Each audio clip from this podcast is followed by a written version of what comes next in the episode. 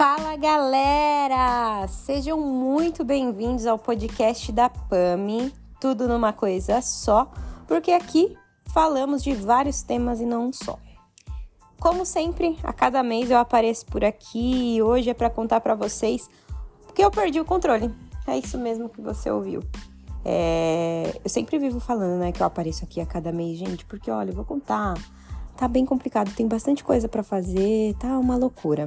Mas vamos falar sobre o fato de eu ter perdido o controle. E antes de contar isso para vocês, é... eu quero que você reflita comigo sobre o que é perder o controle.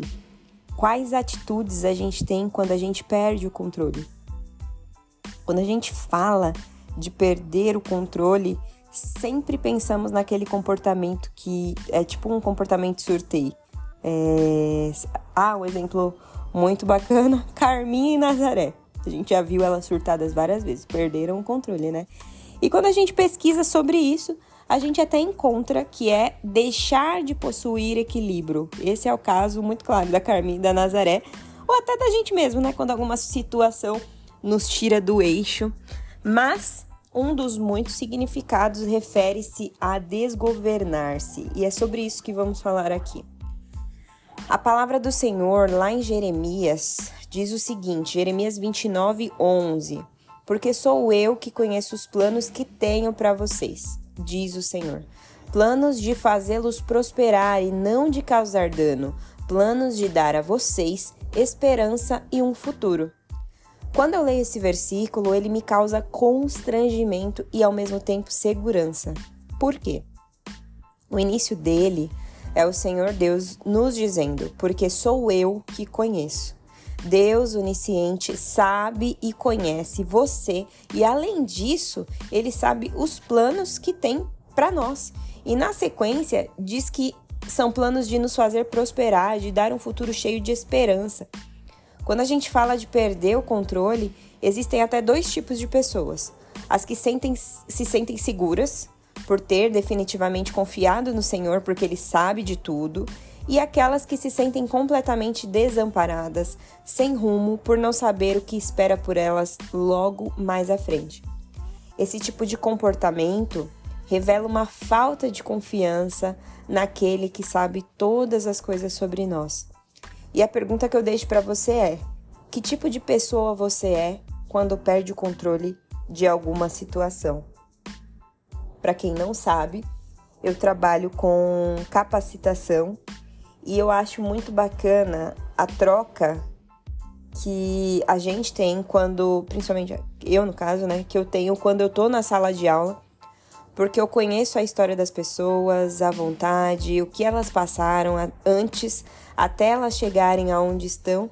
E o que eu tenho percebido muitas vezes é que as pessoas têm sofrido de ansiedade por não saber o que lhes espera à frente. E ainda mais porque elas acreditam que deveriam estar vivendo determinadas situações e naquele momento elas não estão vivendo. Aqui eu quero fazer um parênteses na questão do tempo, né? A palavra de Deus ela diz que há tempo para todas as coisas debaixo do céu e da terra. E quando a gente tenta ultrapassar esse tempo, ou pensar sempre no que a gente gostaria de estar vivendo, a gente acaba não vivendo o presente não aproveitando aquilo que Deus já nos deu hoje. Eu sei que talvez algumas pessoas que estejam vivendo, ouvi, aliás, ouvindo esse podcast, pode ser que tenham pessoas que não acreditam em Deus, enfim, mas é, a realidade é, quando a gente começa a pensar muito no futuro, a gente não vive o nosso momento presente a gente não aproveita as coisas que vêm acontecendo no presente. E aí, voltando, né, à, à temática capacitação e, e as experiências que eu passo em sala, e o que eu percebo é que enquanto as pessoas estão contro tentando controlar o próprio destino delas, as coisas não acontecem.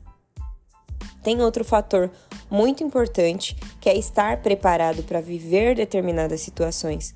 Muitas vezes as pessoas acham que estão prontas para viver algo que ainda exige lapidação e que, se porventura elas viverem agora, vai dar muito errado. Eu tenho certeza que você que está me ouvindo já deve conhecer alguém que moveu os pauzinhos para viver algo lá na frente deu errado, e se não deu errado, ela sofreu bastante enquanto vivia o momento que ela disse que estava pronta. É... Passei por uma determinada situação também aonde eu ouvi o seguinte: quando você vai crescendo até chegar numa determinada posição e aí você vê outras pessoas sendo colocadas nessa posição, dando, por exemplo, um salto, muitas vezes o processo que para nós, por exemplo, eu subi degrau por degrau. O processo para nós é difícil porque é um processo de crescimento, para outra pessoa que deu esse salto vai ser duas vezes maior essa dificuldade, justamente por ter pulado etapas. E aí, é... tenho certeza que você já deve conhecer alguma pessoa que passou por uma situação parecida. E as pessoas elas têm dificuldade de confiar nesse processo que elas estão passando para alcançar seus sonhos, metas e aí elas se esforçam com a força do próprio braço para acelerar esse processo. E aqui eu vou fazer uma pausa dramática. Não acelere o processo. Deus sabe o que você não sabe. Deus vê o que você não vê. Deus ouve o que você não ouviu. Se você ainda não está vivendo o que você gostaria de viver, avalie se você de fato está pronto para isso e se a situação atual contribui para aquilo que você tanto espera.